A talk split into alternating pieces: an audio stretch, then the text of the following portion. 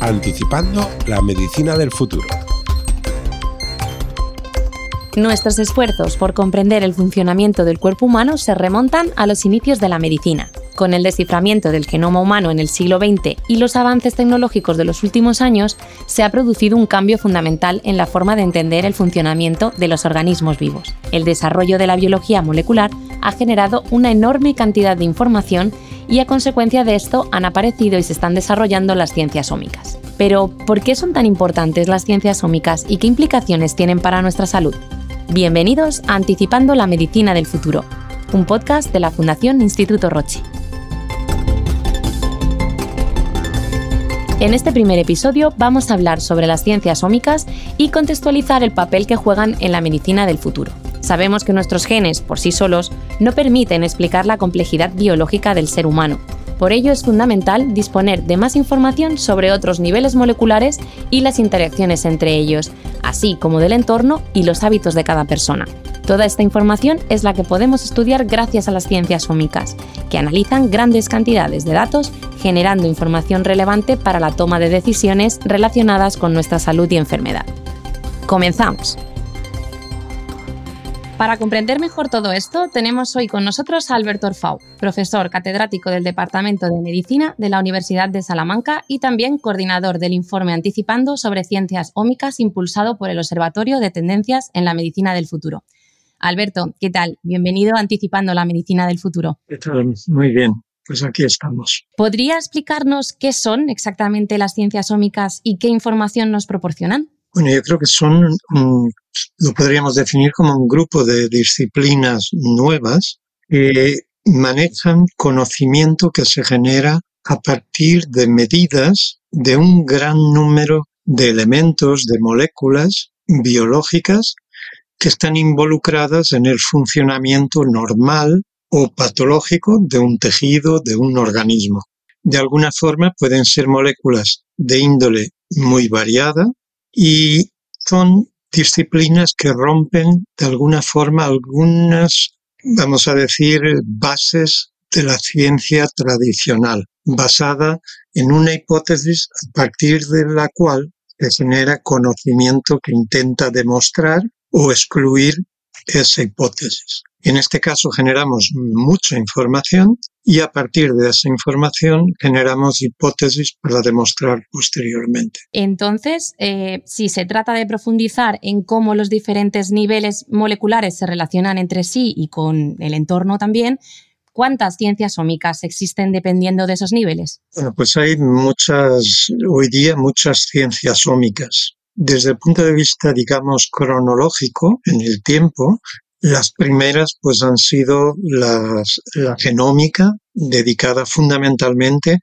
al estudio de toda la secuencia de ADN, eh, varios kilómetros o muchos kilómetros de letras seguidas ¿no? de nuestro genoma. Después de la genómica vino la transcriptómica, que es un poco la traducción del ADN, de los códigos genéticos del ADN a RNA y posteriormente la proteómica a las proteínas. Y luego se han ido sumando elementos funcionales, por ejemplo, el si el ADN permite o no permite codificar para proteínas en ese momento, eh, lo que llamamos epigenómica, la interacción entre cualquiera de esos elementos y, por ejemplo, nuestros hábitos, por ejemplo, la dieta, la nutrigenómica, los fármacos, la farmacogenómica. Es decir, que de alguna manera hemos ido creando eh, no solo ciencias ómicas directamente relacionadas con la información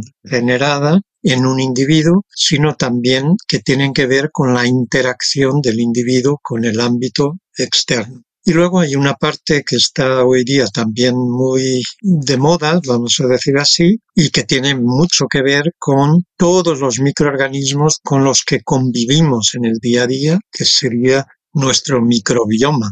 Profesor, ¿podría profundizar un poco más en alguna de, de, estas ciencias y en lo que pueden aportar en la medicina actual y en concreto a la medicina personalizada de precisión? Bueno, pues yo creo que desde el punto de vista genético, yo creo que hoy sabemos cuando hablamos, por ejemplo, de genómica, sabemos que para determinadas enfermedades nacemos con una predisposición genética.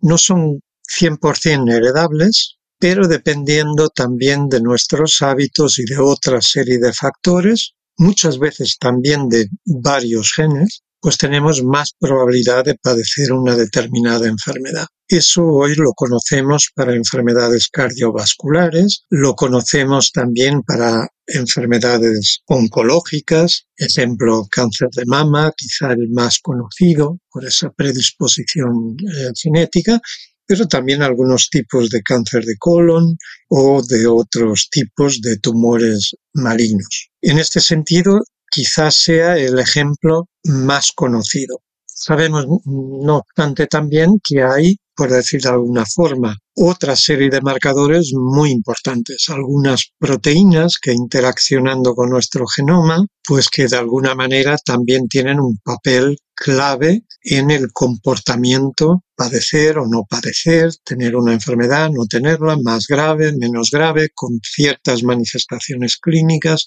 con otras, por ejemplo, en el ámbito de las enfermedades mediadas por el sistema inmune. Y luego, desde el punto de vista práctico, esta información la utilizamos para hacer un diagnóstico también. Es decir, que utilizamos esas mismas técnicas ómicas, por ejemplo, de proteómica, para hacer pruebas de alergia, en vez de basadas unas decenas de cortes en la piel donde introducimos diferentes alérgenos, por ejemplo, con un análisis de sangre, donde vemos los anticuerpos que tenemos frente a una batería enorme de proteínas de diferentes alérgenos. Vemos entonces que las ciencias ómicas juegan un papel muy relevante en el desarrollo de la medicina personalizada de precisión.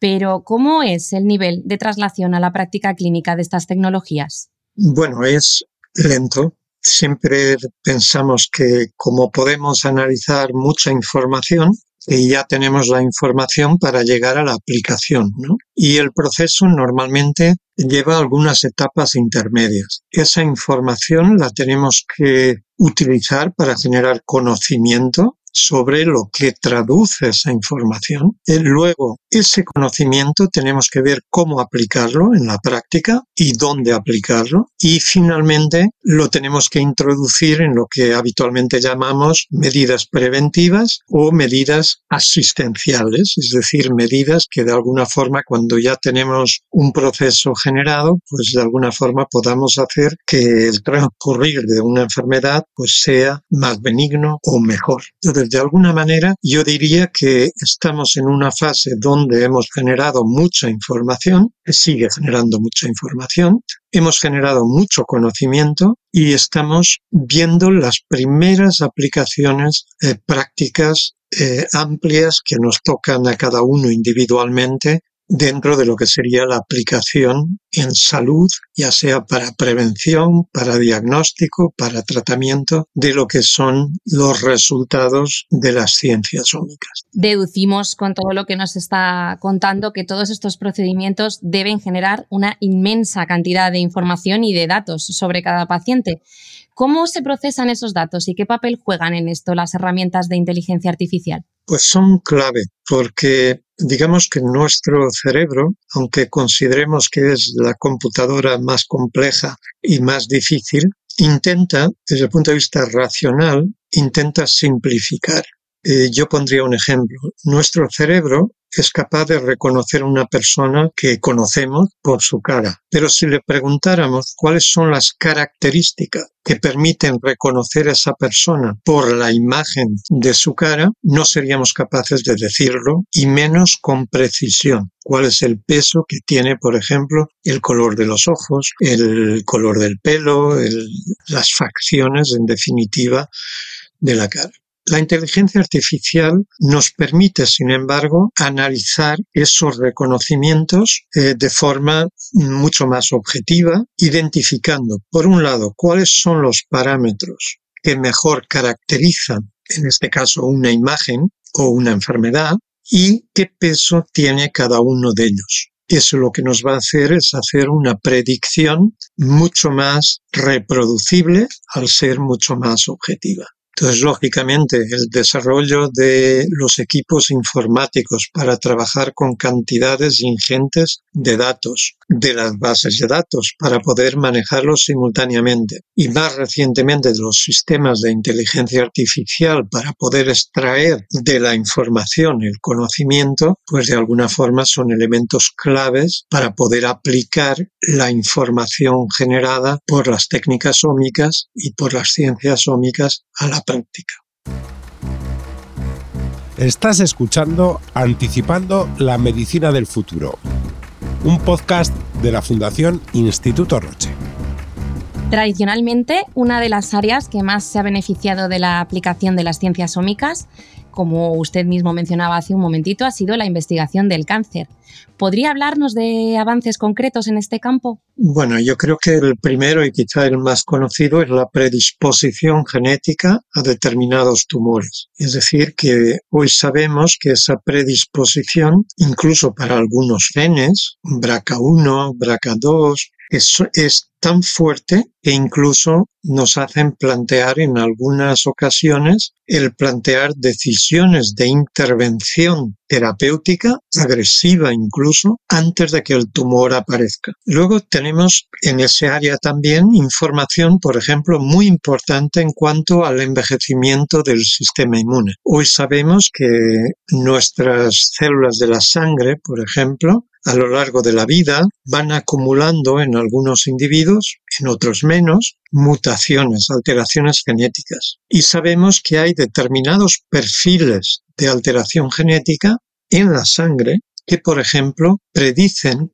para enfermedad cardiovascular, predicen para tumores sólidos y predicen para tumores hematológicos, leucemias y linfomas. Entonces, de alguna manera, hay áreas hoy en oncología donde estamos manejando información ya en individuos aparentemente saludables, con salud, por lo tanto sanos, pero que tienen cambios genéticos ya, genómicos, que predisponen a determinados tumores malignos o incluso enfermedades de otro tipo y de otro órgano, como son las enfermedades cardiovasculares o, por ejemplo, las infecciones graves, como hemos visto en COVID. Y hemos visto recientemente estudios que nos muestran cómo la incidencia de la diabetes tipo 2 en el mundo se dispara casi un 60% en tres décadas entre la población adolescente y joven. Esto resulta muy alarmante. ¿Cómo podrían las ciencias ómicas ayudar a frenar este crecimiento? Bueno, yo creo que hay ya los primeros estudios buscando una intervención para frenar el crecimiento, ¿no? Y que demuestran de alguna forma en biomarcadores, en marcadores de un análisis de sangre, que efectivamente esas intervenciones pueden ser útiles. Aquí tenemos que decir que la diabetes en realidad estamos hablando de, digamos, tres grandes grupos, por lo menos. Lo que llamamos la diabetes tipo 1, que suele ser más de los jóvenes, la diabetes tipo 2, que es quizá la que tiene una carga genética menor, que es más de influencia del ambiente y la que realmente es la que más está aumentando. Y luego la diabetes caso más particular de la gestante que de alguna forma pues es muy particular. Entonces ¿Qué han contribuido ya las ciencias ómicas? Pues nuevos marcadores diagnósticos, es decir, que permiten un diagnóstico más temprano e incluso predictivo. ¿no? Entonces, basados precisamente en esos marcadores genéticos de riesgo, especialmente para diabetes tipo 2, en la que podemos influir con los hábitos, pues en la actualidad hay ya, yo diría, decenas de estudios en marcha, algunos ya publicados, que muestran que al intervenir con formación, cultura, educación, cambios de hábitos, que de alguna manera están consiguiendo en población de riesgo neutralizar la progresión a nivel de marcadores biológicos obtenidos también con análisis de ciencias ómicas, pues están contribuyendo a corto y medio plazo a mantener de alguna forma el riesgo relativamente bajo, aunque inicialmente ese riesgo era elevado. ¿Y podría hablarnos de algún caso concreto que usted conozca en donde se haya aplicado alguna de estas ciencias y sus tecnologías con éxito? Sí, lógicamente, yo creo que quizá en, en el ámbito eh, por ejemplo, en, el que trabajo de neoplasias hematológicas, Eh, hoy día, con técnicas de proteómica tremendamente sensibles, pues estamos logrando, por ejemplo, hacer eh, diagnóstico precoz de enfermedades hematológicas que hoy día, aunque han mejorado mucho los tratamientos, vamos a decir que siguen siendo en gran medida incurables. Es decir, que somos capaces de transformarlas en enfermedades crónicas, pero no eh, terminan de curarse, de erradicarse. Por ejemplo, hay un estudio iniciado en Islandia donde se ha hecho un screening de un tercio de la población. Islandia no tiene una población muy grande, pero estamos hablando de cerca de 100.000 individuos, donde se ha anticipado por un lado, el diagnóstico de la enfermedad maligna y la consecuencia ha sido que, digamos, en los tres años siguientes a haber empezado el estudio, la prevalencia de la enfermedad maligna ha bajado. Y lo que se ha hecho es precisamente establecer en los estadios muy iniciales de la enfermedad eh, algoritmos que permiten identificar aquellos individuos que tienen un alto riesgo de progresión. Y en esos individuos se han hecho estudios randomizados, se están haciendo, de intervención precoz, es decir, para ver el beneficio de intervenir precozmente. En estadios intermedios sabemos ya que esa intervención precoz es muy beneficiosa es decir, equilibra a medio plazo la supervivencia a la de la población que no tiene la enfermedad. Lógicamente son tratamientos mucho menos tóxicos, con lo cual no hay complicaciones, no hay apenas hospitalización, con lo cual todos serían beneficios. Es un ejemplo claro, digamos, de diagnóstico precoz con intervención precoz para prevenir evolución una enfermedad muy maligna, difícil de curar. Por último, profesor, ¿cómo ve usted el futuro de estas tecnologías y a qué retos se enfrentarán las ciencias ómicas en su traslación a la práctica clínica? Bueno, yo creo que tienen unos retos múltiples, muy numerosos, y yo dividiría en dos índoles, ¿no? Hay unos retos tecnológicos que tienen mucho que ver con la capacidad de poder eh, generar más información y de integrar toda esa información, de poder generarla no solo para un individuo o un tejido, pero poder generarlo para cada célula y cada elemento de un tejido, es decir, multiplicar por miles o millones la cantidad de información que en el momento actual estamos generando, porque la estamos habitualmente generando para un individuo en un tejido y aquí estaríamos generando para cada célula de ese tejido y en varios tejidos, ¿no? A modo de ejemplo. Y luego el cómo, de alguna forma, ser capaz de extraer una información predictiva no para el 90% de los individuos de un grupo, sino para cada individuo en particular. Creo que esto es uno de los retos más importantes para realmente poder hacer, aplicar una medicina personalizada realmente. Y el segundo reto, yo diría que es, es un reto ya más de cómo avanzar más rápido con con las ciencias ómicas y su aplicación. Y eso supone cambios muy importantes en la digitalización de la información, sobre todo de la información clínica, de la información, digamos, incluso de los hábitos de vida, ¿no? Lo cual supone también un reto muy importante en cuanto al marco ético y legal en el que nos movemos para poder manejar esa información en beneficio ¿no? de, del individuo, pero que es una información que es de cada individuo y que prácticamente le, le identifica ¿no? y que por lo tanto podría ser utilizada con otros fines, por lo tanto hay que proteger la utilización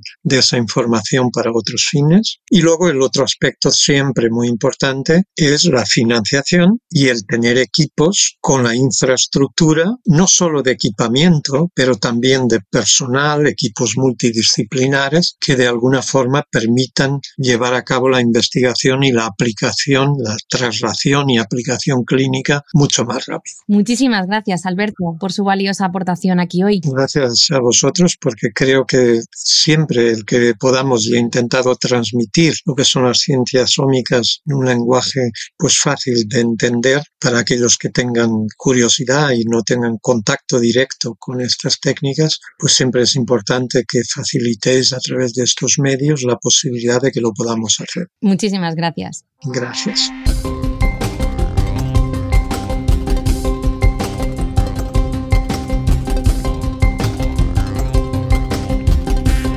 En este primer episodio hemos descubierto que gracias a las ciencias ómicas podemos saber mucho más sobre nosotros y nuestra salud. La biología molecular y las nuevas tecnologías nos han ayudado a comprender mejor el funcionamiento de los seres vivos, dándonos valiosísimas soluciones a la hora de prevenir, diagnosticar o tratar enfermedades de forma más precisa y más personalizada. Si os habéis quedado con ganas de saber más sobre las ciencias ómicas, os recomendamos acudir al Observatorio de Tendencias en la Medicina del Futuro que podéis encontrar en la web de la Fundación Instituto Roche, institutoroche.es. En Anticipando la Medicina del Futuro seguiremos contribuyendo al desarrollo de un sistema sanitario innovador y sostenible a través de la medicina personalizada de precisión y la salud digital. Hasta el próximo episodio.